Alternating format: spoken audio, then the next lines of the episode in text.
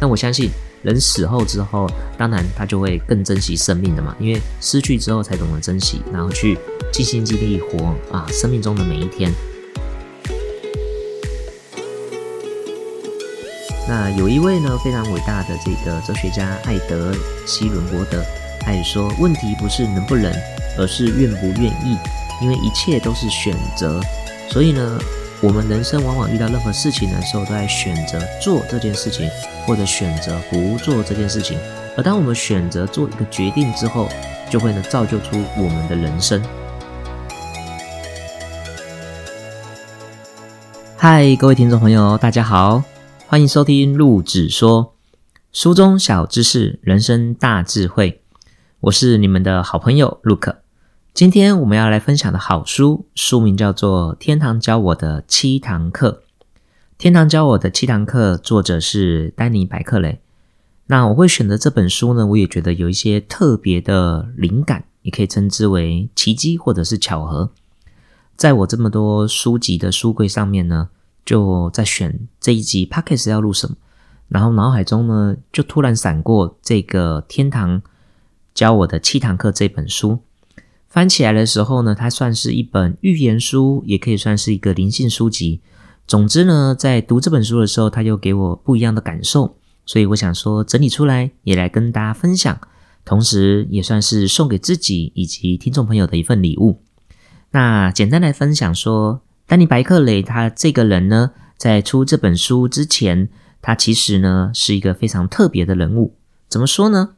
这本书其实就记录他二十五岁之前呢，是一个叫做无恶不作的这个恶棍。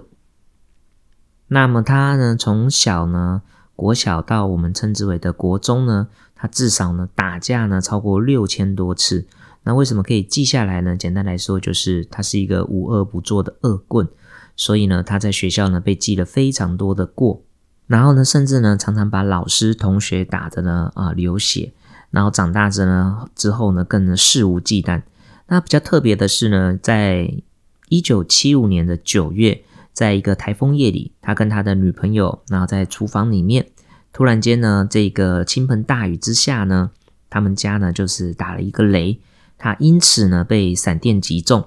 那送医之后呢，医生宣布他死亡。在二十八分钟之后呢，他就突然间呢感觉他漂浮在这个医院的走廊上面，然后他是使劲的啊进入的这个他的呃遗体里面，然后他在遗体上面的时候呢，他就尽量的去吹气，然后直到被人们注意，然后注意之后呢，他才发现说他脚底呢啊挂了一个死亡证明的牌子。所以呢，他醒来之后才发现说，他已经呢心跳停止超过了二十八分钟，然后所有人都认为他已经死了，那根本就没有人想到他还能够活下来。不过呢，丹尼他在苏醒之后呢，花了将近两年的时间，他才能够自己下床走路，甚至自己吃饭。所以呢，他白天呢啊就是被人家这个啊服务嘛，就是他不能下床，然后到晚上的时候呢，他就能可以进入到这个。可以跟他的高龄呢连接的过程，简单来说呢，当他可以表清楚表达他自己的时候，他把呢他呢死亡的这二十八分钟，我们称之为叫做濒死体验，所有的经历呢把它记录下来，然后像他这样子自认为无恶不作的这种恶棍，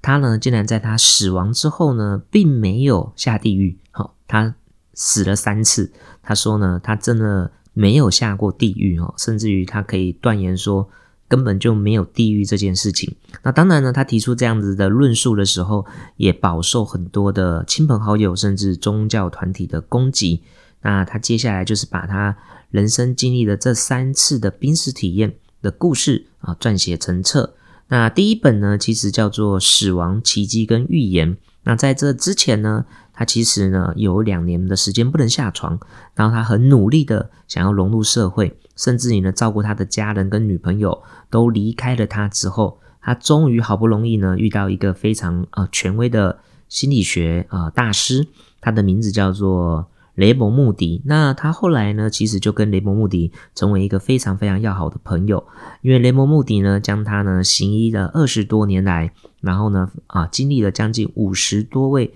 有濒死体验的这样子的病患，然后整理出来的相关资讯。所以啊，在一次演讲的时候呢，啊，这个丹尼白克雷呢就很想要呢赶快去找这个雷蒙，然后呢分享他自己的经验。那雷蒙呢，其实呢在这个报章杂志曾经也看过啊这个丹尼白克雷的死亡经历，所以呢也很渴望呢找到。啊，丹尼·白克雷，所以他们两个人呢就认识之后呢，相谈甚欢。所以呢，丹尼·白克雷就把他所有的这个濒死体验的奇遇呢，啊，跟这个雷蒙呢目的分享，最后呢整理出来。整理出来之后呢，他就把它啊编辑成书籍。啊，这书里面呢，其实就写了呃他在呢濒死体验的时候呢经历的这个时光隧道。然后呢，遇到了十三位光灵，然后呢，他带来了一百一十七个预言，然后呢，这光灵呢也给他一系的任务，然后让他重返人间。那当他呢回到人间的时候呢，当然呢就是啊遇到了很多很多很特别的事情。那这一百一十七个预言呢，甚至于呢被美国中央情报局和海军情报局，也就是 CIA 这些单位呢，然后经过电脑比啊交叉比对验证。准确度呢，竟然高达了百分之八十六点七 percent，有一些呢就是都实现了，有一些是尚未实现，因为真的有时间轴。然后呢，有一些也因为呢人类的意志而改变了。所以呃，这本呢《天堂教我的七堂课》其实并不是呢啊要讲什么的预言，因为在第一本书《死亡奇迹预言》就专门在写这些的内容。那在了他第三次濒死体验的时候。才呢写下这一本叫做《天堂教我的七堂课》。那我详细读完这《天堂教我们的七堂课》的时候，其实呢，它里面的这七堂课之前有一个很重要的内容，叫做四种力量。你要带着这四种力量，然后去实践天堂，也就是呢这十三位高龄要我们去做的这七堂课程。好，那最特别的是要先解说一下啊，我们这一集的 p a c k a g e 不是要讲这预言的内容。而是呢，有一些很特别的情况，就是说，当一九七五年他第一次呢遇到这濒死体验的时候，其实呢，当时没有人敢说这些事情，就像是现在的啊飞行员呢，航空的机师，他们在啊高空的时候，如果看到了不明飞行物。啊，UFO 他们是不敢跟人家分享的，因为当你讲了这些东西的时候，可能会被视为神经病啊，然后要做很多的啊心理调查，甚至有可能停飞的啊，然后失去了工作的风险。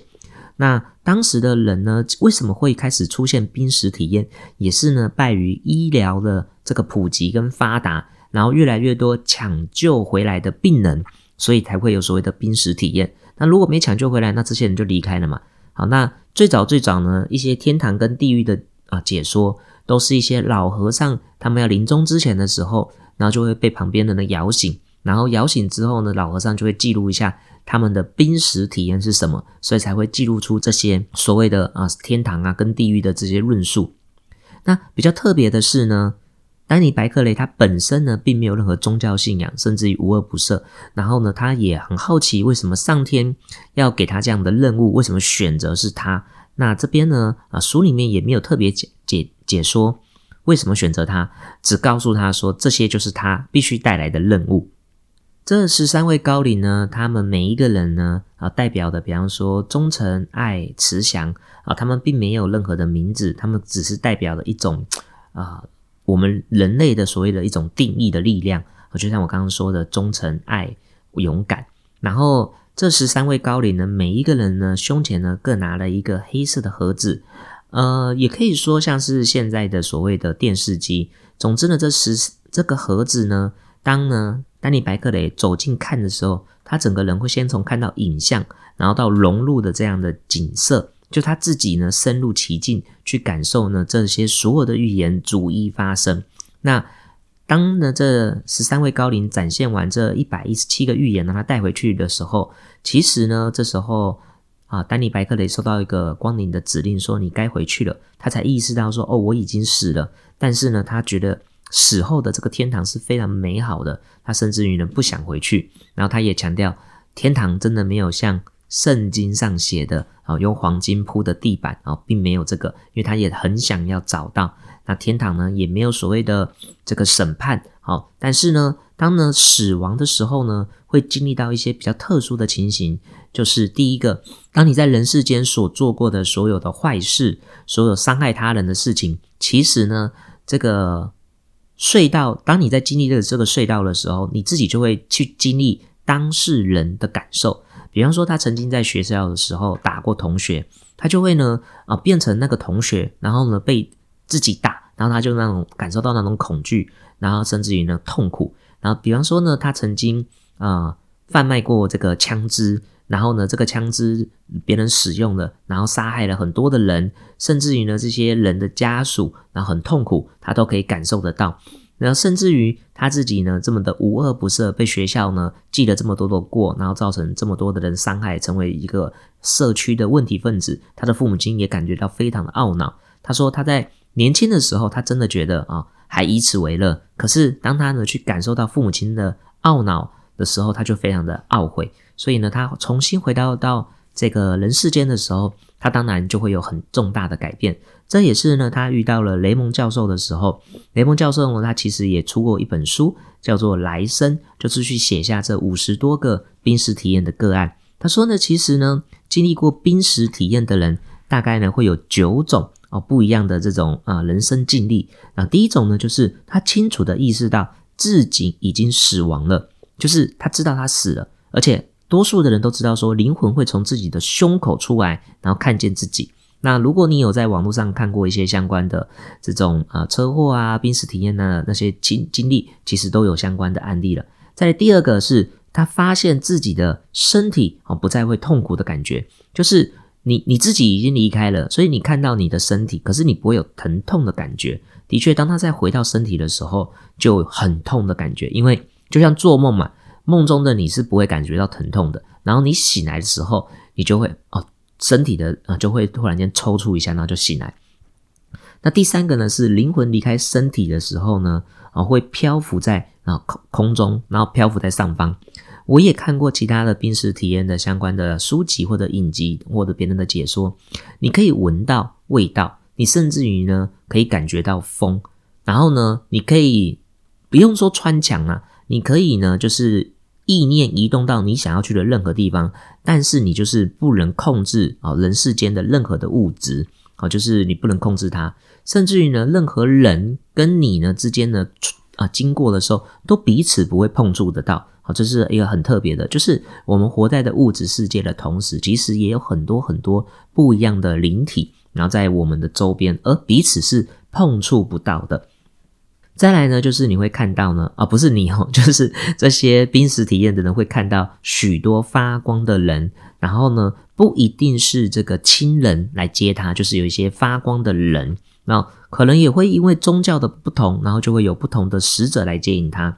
然后呢。再来就是感觉自己呢，好会呢快速的去通过某种好隧道，不管是光明的或者是黑暗的，都会去经历过这个很快速的这种光明的隧道。再来呢，就是呢会被特别的光灵给接引，就像我刚刚说的，会有不同的光灵来接他，也可能会因为宗教的因素。第七个再强调一下，就是。会有回顾一生的感觉，也就是呢，会经历到他这一生中他做过的错误的事情，这对别人造成伤害的事情，真的好的不会去回顾哦，都是去伤害别人的。所以呢，所谓的审判就是你会成为自己的审判长，然后你会去经历所有痛苦的这种造成别人伤害痛苦的经历，然后自己要去体验所有的痛苦，然后你体验完的时候呢？啊，就会给你一些指令吧，然后再来就是第八个，就是他们不愿意再回去，就是到底有没有鬼呢？或者是啊，这些往生者会不会再回来呢？因为我们没有死过嘛，所以我们不知道。所以这些呢，经历过濒死体验的人，其实都分享一句话，就是他们不想要再回来到肉体里面，也就是说，他们其实是不想回来的，因为他感觉这一切是非常的美好。那我不晓得这些濒死体验的人是不是都是。啊，应该说有这些濒死体验的人，是不是他们这个物质世界不是那么的美好，所以他们不想要回来啊？如果说有一些这种我们讲刑案现场啊，这些人如果他们能够再回来，是不是可以颠覆一些这个叫做啊案情的这个更快的啊判判定，而不会这么的扑朔迷离？第九点是所有的濒死体验的人，几乎回来之后，人生都会有很多正面人格的转变。那我相信，人死后之后，当然他就会更珍惜生命的嘛，因为失去之后才懂得珍惜，然后去尽心尽力活啊，生命中的每一天，就像是有一些书籍或者一些影视节目都会去演说啊，演到说。如果医生呢判他呢啊生命只剩下三个月的时候，他接下来这九十天他会如何精彩的去好好好的去经历他人生呢？怎么去享受呢？他的人生呢？好，那天堂教我们的哪七堂课呢？接下来先解说这七堂课，就是要用这四种力量来去使用它，去操练它。那第一个力量叫爱的力量，第二个叫相信的力量，第三个叫选择的力量，第四个叫祈祷的力量。那第一个，我们来解说叫做爱的力量。呃，作者呢，丹尼呢，他其实也说，为了要呢更定义所谓的爱，他找了非常非常多的这种呃书籍，或者是从网络上去找。他说呢，爱是对另外一个人拥有一种极度热烈与温柔的情感。但是比较特别的是，他说他啊自己去经历的爱呢，是宇宙中呢最强大的一种力量。它不是在人间，而是在整个宇宙里面。它算是一种神圣的能量，而且呢非常无比的强大。所以说，爱就是呢我们真实存在的一种状态。那我们要怎么啊使用这个爱的力量呢？其实呢，就像圣经里面说的，神爱子民，神爱我们每一个人。那他也告诉我们，必须要爱我们的邻居，就像我们的手足一样。那不管是中国啊，或者是西方。所有定义的爱呢，其实就是形容我们是一体的，我们爱每一个人啊，都像是爱自己的家人一样。这就是他提倡的一种爱的力量，不分彼此的爱。第二个呢，就是选择的力量。啊，有一句话可以这么说，叫做“人生就是一连串的选择”，因为每一天生活中遇到的任何事情，都是我们呢在上一个选择之后所延伸出来的结果。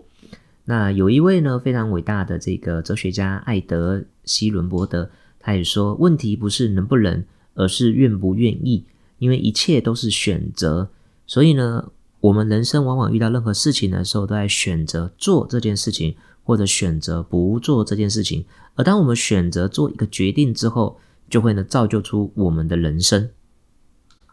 更明确的可以这么说哈，上天给我们最公平的东西，其实不是时间。而是给我们人选择权，因为每一个人要的东西都不一样。就好比给每一个人都有一亿元的这个资产，但是呢，三十天之后，每一个人的人生也会选择过不一样的结果，因为他想买的、他想用的、他想要过的生活方式是不同的。所以每一个人他是按照他自己的选择来得到他要的结果。那第三种力量叫相信的力量。啊，圣经里面有句话，简单来说叫做“未见之前便信的人是有福的”。那更明确的来说呢，信就是所望之事的实底，是未见之事的确据。所以呢，小孩子他过得很快乐，因为他就是啊无忧无虑，也可以就是大人的世界觉得他无忧无虑，可是小孩子一样有他的忧虑。那如果各位经历过童年，一定也知道，我们都相信有圣诞老公公。直到我们长大之后，才慢慢的啊，就是啊解说完没有圣诞老公公，甚至于我自己现在有小孩了，当我儿子会说啊，爸爸到底有没有圣诞老公公？我说有啊，爸爸就是你圣诞老公公，爸爸是圣诞老公公，就是我跟他讲了，我就是圣诞老公公，是我送礼物给他的，他还会很怀疑，因为他的世界就是认为说他有圣诞老公公，所以甚至于有有很多老师跟啊很多的家长，其实都是。希望不要破坏孩子的梦想，就让他相信说这个故事里面是有真实的圣诞老公公。那作者呢，他提的相信的力量，也是来自于他自己经历过这个濒死体验，然后呢，这些光临给他的礼物，然后要他带带来的事情。很特别的是，他真的不知道该不该相信光临给他的，而是呢，给他的这些预言，然后一个一个验证。然后他再把这些事情跟他的朋友、跟雷蒙教授分享，才开始有更多人注意，甚至于他才开始啊出版书籍，然后上电视，甚至拍成影集，然后让他的故事更广为人知，所以才会有呢这个美国中央情报局把他的预言呢交叉比对，才发现呢是目前地球上就是以长时间预言来说啊算相当精准的一位。所以他最希望我们呢相信的一种力量叫做相信善的力量。那这些呢相信善举善行，而这个能量呢就可以反射到天堂里面。你不用做很伟大的事情，只要是你出于这个帮助他人，然后呢创造所谓的爱，然后呢去实践的完美，这些事情呢都会反映在这个他称为叫往生后的世界的生活品质上。所以你要相信自己啊，相信慈悲，相信爱，相信体谅。那这些呢力量呢就会让你啊称之为叫做播种，就是积福报、积阴德吧。到你往生之后呢，就会得到很好的连接。因为你还会再轮回的。好，第四种力量呢，叫做祈祷的力量。那祈祷的力量呢，很特别。丹尼·白克雷他其实在二十五岁啊之前就是无恶不赦嘛，所以他是一个无神论者。但是呢，当他呢经历过这个濒死体验后两年，那他因为都不能下床，那他身边的人都一个一个离开他，只剩他的家人在照顾他。他的女朋友甚至也离开他了，因为啊。他的女朋友希望跟他谈一些比较务实，然后呢，哦，这个对生活有帮助的事情，而不是谈这些所谓的怪力乱神啊，然后精神层面的东西。所以他当时呢，失去了亲情的依靠，他才从圣经上找到新的依靠跟力量。那他在书里面也看到了说啊，祈祷祷告的力量，也就是带着感恩的心向上天呢，啊，就是感谢啊生命中的每一刻。当他呢开始去感恩的时候。他也发现说，当他从嘴巴所说出来的祈祷文，这些事情呢，都开始慢慢的融入在他的生命当中。怎么说呢？讲白一点，就是当他在祈祷的时候，带着感恩的力量，然后去诉说着未来，这些愿望都会跟着慢慢的实现。所以他在书里面呢，他把祈祷呢啊作为一种医疗的工具。就是说，当我们用祈祷的时候去感恩，然后去啊，就是现在是未来式的方法去感谢啊，你的身体是健康的，然后去帮别人祷告的时候，这种在教会里面叫医治祷告，然后就想象的啊，就说啊，谢谢。原本是不能行走的哇，就谢谢他可以呢啊自在的行走、跳跃，然后奔跑去他想要去的任何地方啊！感谢上天啊赐给他这么健康的身体，就是不要用这个恢复他的身体啊，或者是什么样的语言，就是用感恩他未来已经拥有好这种啊结果的这种好处的方式，他称之为叫做刻意且清醒的意图，用这种方式去祈祷、去祷告。感谢拥有，然后刻意清醒的意图，那这些祷告就会呢，在他生命中逐一实现。我可以称之为这个叫做“心想事成”秘密吸引力法则的实践版。然后，所以我也觉得说，呃，很多的书籍其实都有讲到了，但是这个是光临给他的一个礼物，就是用刻意清醒的意图去祷告，那这些事情就会呢加速实现在你的生命当中。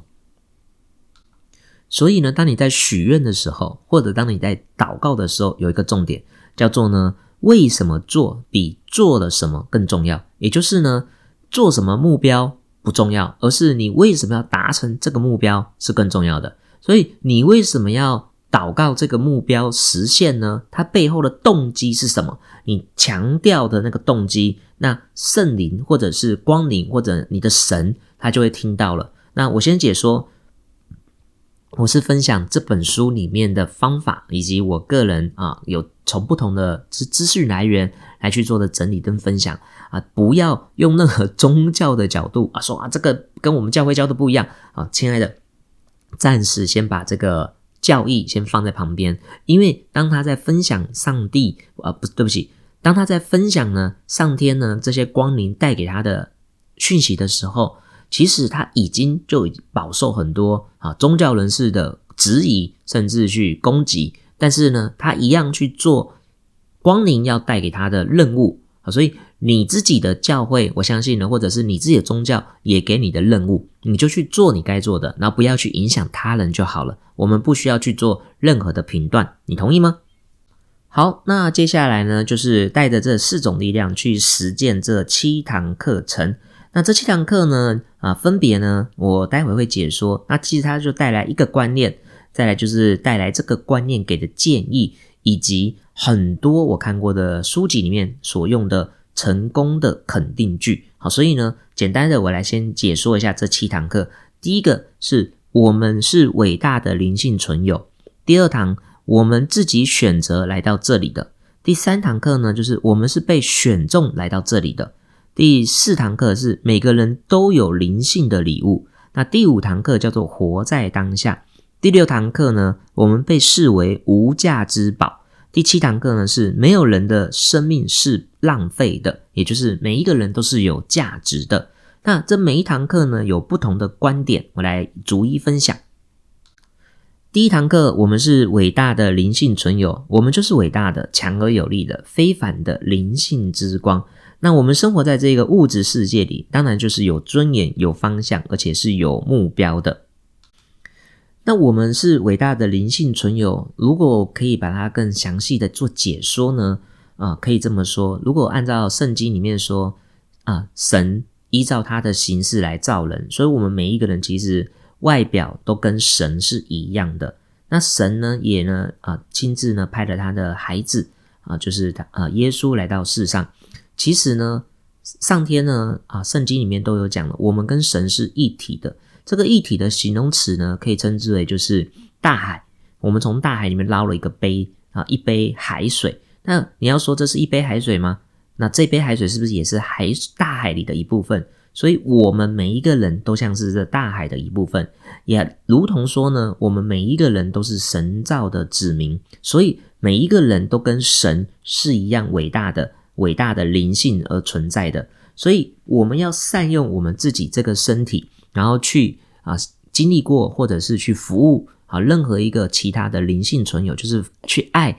每一个人。那所以，我们要能够。把我们的这个器皿，也就是我们的身体啊，佛教也讲嘛，人生难得，所以呢，我们这个人的身体你要好好的照顾。那他教我们呢一个很简单去照顾自己的方法，就是呢每一天啊去认真的去聆听你的心跳。那怎么做呢？其实就是所谓的冥想。那再来就是每一天至少喝。八到十杯水，那其实现在都有分享了，就是你的体重啊，大概有一个比例，那建议都是在喝两千 CC 以上的水。再来每天呢，尽可能的去睡眠七到八个小时，并且呢做有规律的运动。那一周呢至少五天，也就是每天都要有规律的运动，散步也是不错的，或者塔巴塔，或者是你习惯的一种运动方式。再来呢是健康的饮食，那营养的饮食必须符合你。血型的食物啊，好特别哦！我要去研究一下，调查一下符合我们 A、B、C、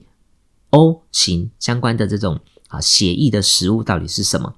真的，它这里面写的叫做符合你血型的食物。再来是呢，每天呢留一点时间，就是我们刚刚说的冥想啊，一天两次，每次十五分钟。再来每一天呢记录重要的事情和值得感恩的事情。再来就是反复阅读这。七堂课的灵性肯定句啊，就是你有没有每一天落实你的灵性功课？呃，我觉得这也是一个不错的练习，就是把这灵性功课落实在生活中的每一天。那这一堂课呢，他给你的肯定句就是“我是宇宙完美的伟大呈现”。所以第一堂课就是让我们去了解我完美无缺。我是神圣天赋形象的美好反射，无论我的人性中呢有哪些不完美的，我那完美的灵性的身份是不会改变的。那我就是那伟大的本我，就是我就是神，神就是我。OK。第二堂课呢叫做我们是自己选择来到这里的，我们选择以合一的力量来到这里，是为了让人类变得更好，而且也知道自己有能力做到。那我们每一个人都尽可能的为自己的生命设计了许多障碍与挑战，同时也给了自己可以选择和机会来克服这些困难和挑战。那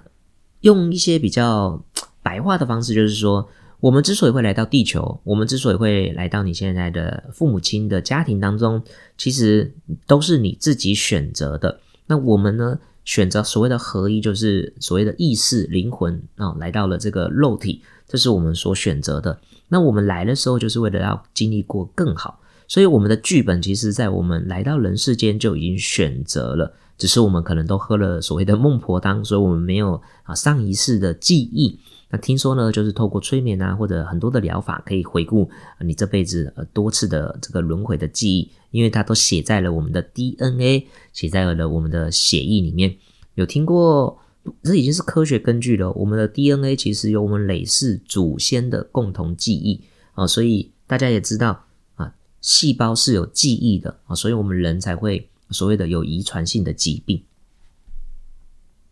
那我们没有办法自己帮自己催眠嘛，所以你可以透过冥想的时候，聆听自己内在的智慧，找出呢给自己最好的礼物。那每一天呢，花一点时间聆听自己心里的浮现、神性的思虑，让圣灵呢啊邀请他来到我们的日常生活中。所以呢啊，真的是各各个书籍、各个成功人士都蛮推荐冥想的。所以冥想不止可以啊练习专注，还可以呢更快的邀请圣灵。邀请灵性来到你的生命当中，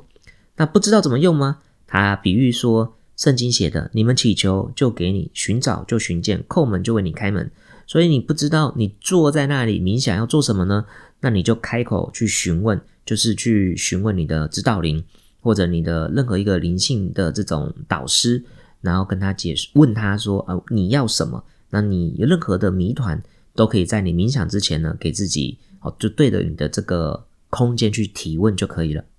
那接下来你就有可能会在这个冥想的过程中得到一些新的灵感跟启示。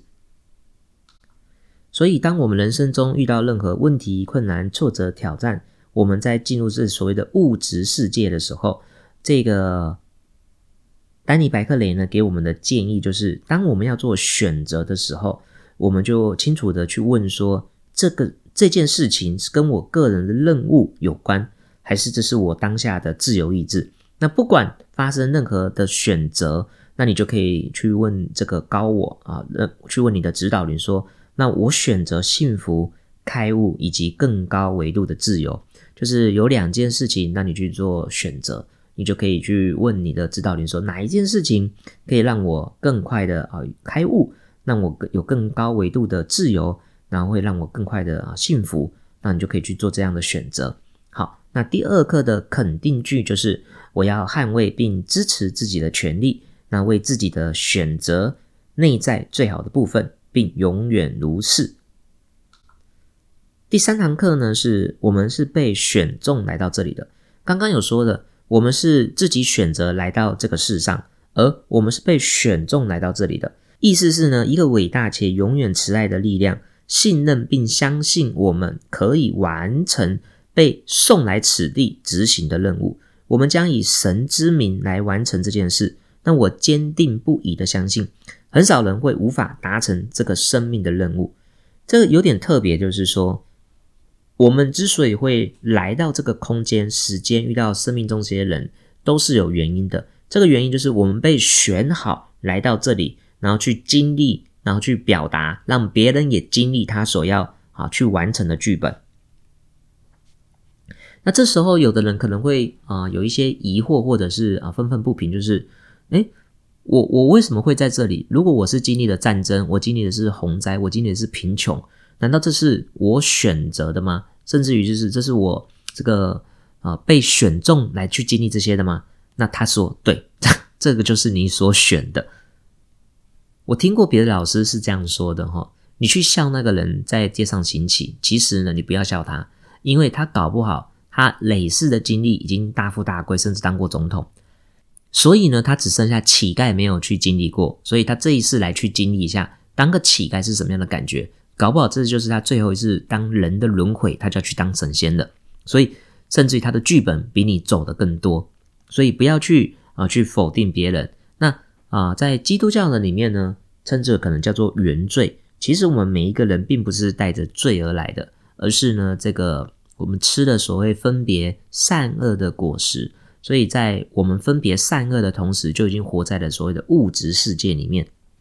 在本书里面呢，其实他也有提到啊，虽然说基督教并没有谈轮回，那是因为呢，在之前有一些帝王啊、君主，他们觉得轮回这个教义不适用于当时的这种宣教。如果他这一世没有选择信主，然后有轮回，那他干嘛要这一世信主？因为我如果按照现在的教义来说，他如果没有信主，那他就要下就是死后就一直在地狱里面，然后都不能出来，然后死后上了天堂才能够快乐，所以他就只有一世，没有所谓的轮回。那当然你就必须现在就要做下选择，而不是轮回的几世再说。所以当时的君王呢，啊，就是改写了啊最早最早的希伯来书的圣经，所以才会呢，啊，某一些宗教团体呢认为说啊没有所谓的轮回。这边真的没有在批判或者是讨论宗教，但是每一个宗教几乎都是说他们的神啊是最伟大的神，然后其他的神都是假神。那就算是教会也可，教会也是一样，就是呢，只是有自己的教会是真的啊，其他都是假的。这种就是非我族类哦，这种啊，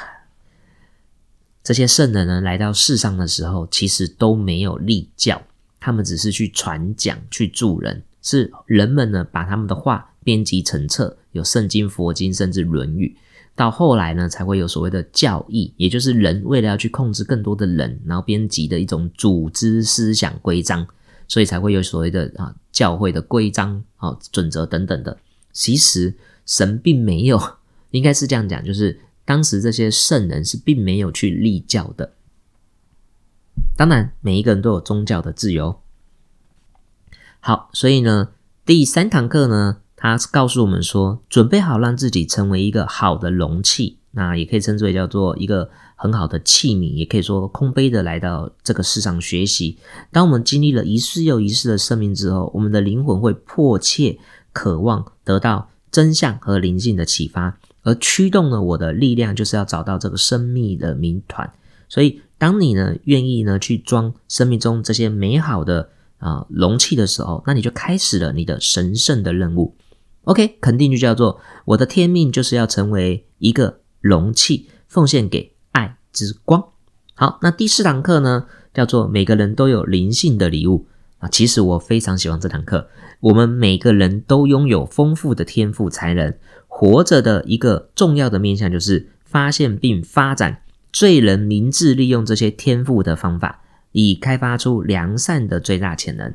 这个讲白话就是每一个人都有通灵的能力，而不是所谓的佛教的六神通而已哦。这里面呢，比方说读心术，甚至于可以跟宠物沟通啊，或者是遥视，或者是哦。啊，作者他自己本人就是摸到一个物品，他就可以呢去进入到那个时空，或者呢就可以知道这个物品的使用者他这辈子啊遇到的事情。所以啊，真实他的读心术是已经被很多的人给这个验证的，甚至他的读心术还不限语言，就当别人呢用这个匈牙利语在沟通的时候，他就在旁边，他不懂这个语言，但他就可以直接像这个心电感应的情况，知道对方在讲什么。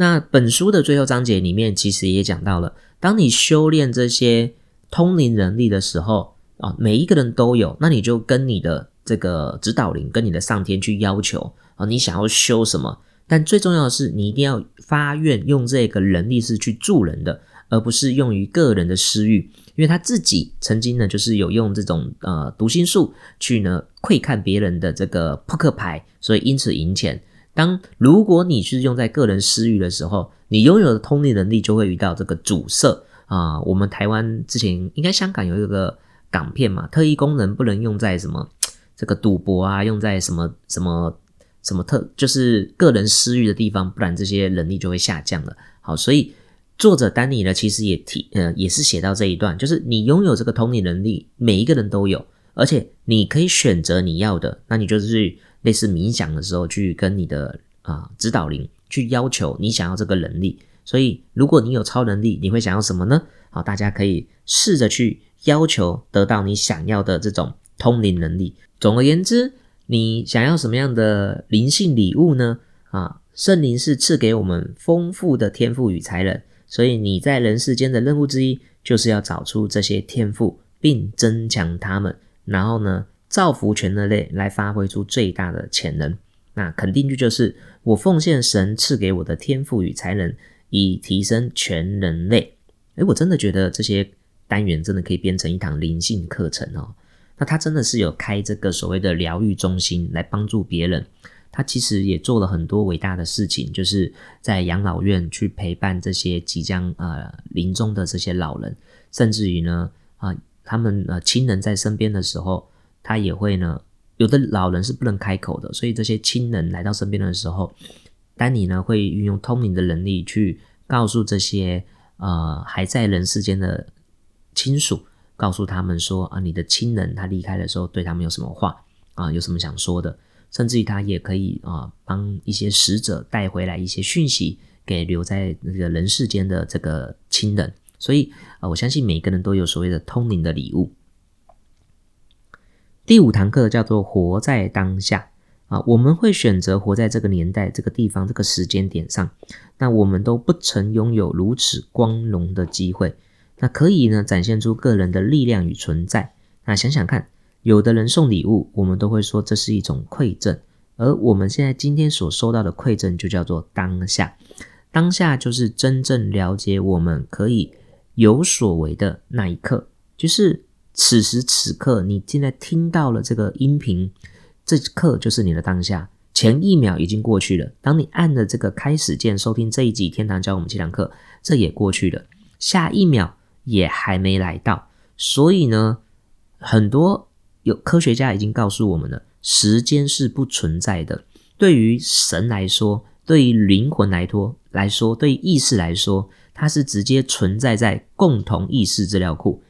也就是呢，我们在这个时间里面，我们在这个时空里面是没有时间的。我们可以跟未来的我们、我们的祖先、我们的累世去解说，就像是有人听过卡道音吗？有被一些冤亲债主给缠住吗？这就是小所谓的累世的这个记忆资料库，所以它本来就存在在这个空间里面。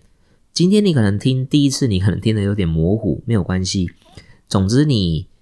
啊，听众朋友如果曾经有啊上过其他身心灵课程的团体，你就会越来越了解。或者你从网络上看的一些视频，这个量子物理学，或者是时间不存在，或者是自由意志是真的吗？你会慢慢去了解到，我们的世界真的有可能是虚拟的世界。所以，我们能做的就是在当下做对选择。然后用正面、积极、乐观的心情去迎接我们未来的每一天。好，那这堂课的肯定就是圣灵的力量与荣耀，就显现在我生命中那些生气勃勃的行动中。白话就是每天要正面积极的去过就对了。OK，第六堂课，我们被视为无价之宝。来到这个世界上呢，我们存在在另外一个世界，那里很美、很安全，那包含了一切。啊，那个世界的基础就是我们被深爱着、被珍惜的，并视为无价之宝。说白一点，来，我们来到地球，我们每一个人都是神的一部分。所以，当我们来到地球，我们就是来经历、来体验啊这颗星球的这种物质世界。因为意识世界是无法体验到喜怒哀乐、痛苦，甚至冷热、啊麻胀痛，因为这个肉体是很特殊的。所以，当灵体离开肉体的时候，都是非常快乐的。那么我们来到这个世上呢，每一个人都有不同的任务。那最重要的任务呢，其实就是透过我们自己的自由意志，然后做出所谓有价值的选择，然后呢去行动，然后完成上天赋予我们的使命。那我们的使命其实就是我们一来到这个地球的时候就已经设计好的。那我们的灵性。我们的灵性呢，就是不断不断的淬炼，找出这份礼物，然后用这个礼物去帮助自己更快速的完成你的天命、你的使命。说白话就叫做在人间重现天堂。那我也蛮喜欢这首歌的，叫做《快乐天堂》。对，就是打造一个快乐天堂。第六堂课的肯定句呢，叫做“我所知道的一切告诉我，我的梦想最初是圣灵的梦想。”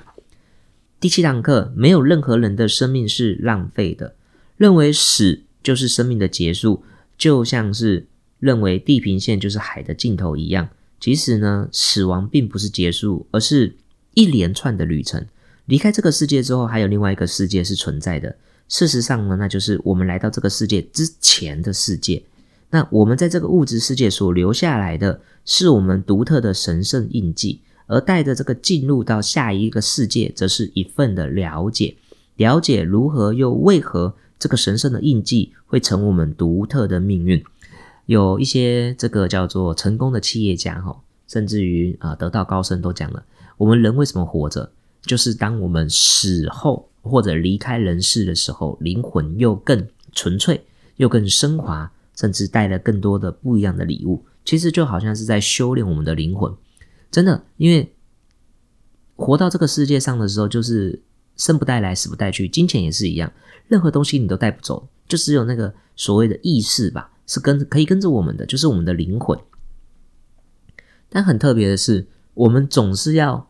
离开的时候，才能够把我们累世的记忆啊，再做个整理的样子。也就是这些功课呢，就是要让你去经历每一关，你是否能够在这个游戏的当下去破关。所以作者呢，他也分享了啊，有一个另外一位作者叫伊丽莎白写过的《死亡与临终》这本书，它里面呢也有啊很多开创性的思维，就是通常呢临终之前会有五种心理阶段，第一种是否认啊，我要死了，我不要。然后再来是愤怒，然后再来就讨价还价，然后到了沮丧，然后最后就会去接受。那每一个人也都会失去心爱的人，每一个人也都会必须经历到自己的死亡，所以你必须要有一个健康的心理认知，让我们在经历死亡的时候，可以将这样的创伤或困惑降到更低。所以这边有一份很棒的功课哦，我觉得很好，就是在你还活着的时候呢，有一些功课可以做，就是一立一份遗嘱。那清楚就写下你的遗愿，例如呢，就是你要火葬还是土葬，那你要葬在哪里？那或者呢，是你的遗产要交给谁？那就是你的一份遗嘱。那第二个呢，叫做一份生遗嘱。所谓的生遗嘱，就是如果你可能是车祸的，或者是这种啊意外的，那你可以呢啊记录下来，你愿意跟不愿意接受哪些医疗的疗程，然后也或者说你的器官要做如何的捐赠，啊，就是你的生遗嘱，就是。在临终之前，你要怎么做好？就是你没有办法选择你的医疗的时候，那你还清醒的，你怎么去做这份生遗嘱？那第三个叫做医疗代理人，万一你的身体、心智无法做出决定的时候，你可以啊代为决定，啊，就是他你要去聘请谁来帮你代为决定哪些医疗的处置？那第四个呢，就是呢最新的保险及财务的文件。以及一个可以呢容易啊找到这些文件的存放地点，就是将你的贵重物品啊都存放在哪里，然后你有没有去告诉你的亲人？我曾经也听过有一位啊我们啊培训界的老师，他呢每三个月就会去整理他的保险跟遗嘱，为什么呢？因为他曾经就是这个口腔癌啊，差点就是啊离开人世，所以他很重视他离开之后。他的家人或者是一些事情没有得到很好的安置，所以他都会重新哦三个月去检视自己的遗嘱，因为明天和意外不知道什么时候到来。再来呢，就是如果你不希望火葬呢，你可以先购买好你的墓地，那并签妥呢殡葬的契约。那其实，在美国很多啊乡下的小镇，在进入到他们的这个村镇的时候呢，就会经历到墓园，那甚至有人的墓园就在他们的前院。那他们不会觉得这是不好的哈，因为各个国家的文化习俗是不一样的。再来最后呢，就是他提倡出最重要的一点，就是留下充满爱与欢笑的一生。也就是你，你都要走了嘛，那你就要在走的时候是快乐的，是欢笑的，是对别人有爱的，然后让别人可以记住你的。那你还想要把什么样的礼物、好遗物留给你的家人呢？就是替他们准备一些小礼物。就像看一些电视剧吧，都会有一些哦，奶奶送给谁的礼物啊，让他们去啊知道这是奶奶送的，所以不需要怕死亡啊，更坦然的去面对。那也有人说，死亡的时候呢，可能一般的人要花上两年的时间才能够从这中间走出来。那每一个人都不一样，所以你可以呢带着这四大力量，就是呢祈祷、相信、选择还有爱，然后去。实践这七堂课，那我们的生命就会更加的有意义啊，更加的丰盛。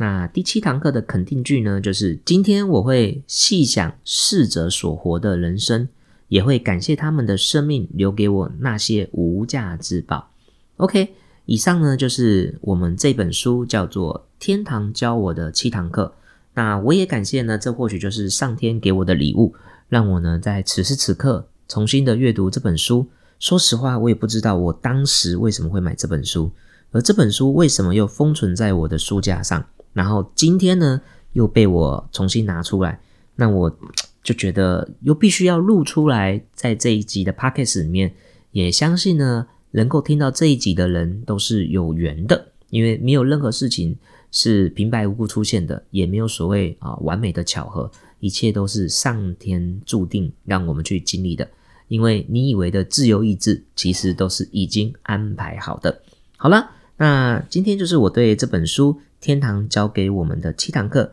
的个人见解以及分享。如果你也喜欢本集的内容，欢迎你可以在我们下方留言你自己的分享心得，也或者你真的有所收获，可以给我们或者给我啊一点点小小的鼓励及回馈。你的回馈是我前进的动力，创作的动力。更重要的是呢。你也可以将我们这一集的频道分享给你生命中的好朋友，让他们也可以跟你一起实践这灵性的七堂课。最重要的，如果你渴望拥有什么样的灵性超能力，也欢迎你在下方频道留言。跟我一样吗？我我还蛮喜欢读心术的，这样我们就不会遇到这种叫做难以沟通的人，甚至被他人给骗了吧？OK，那今天就是我们这集的分享，感谢你的收听，拜拜。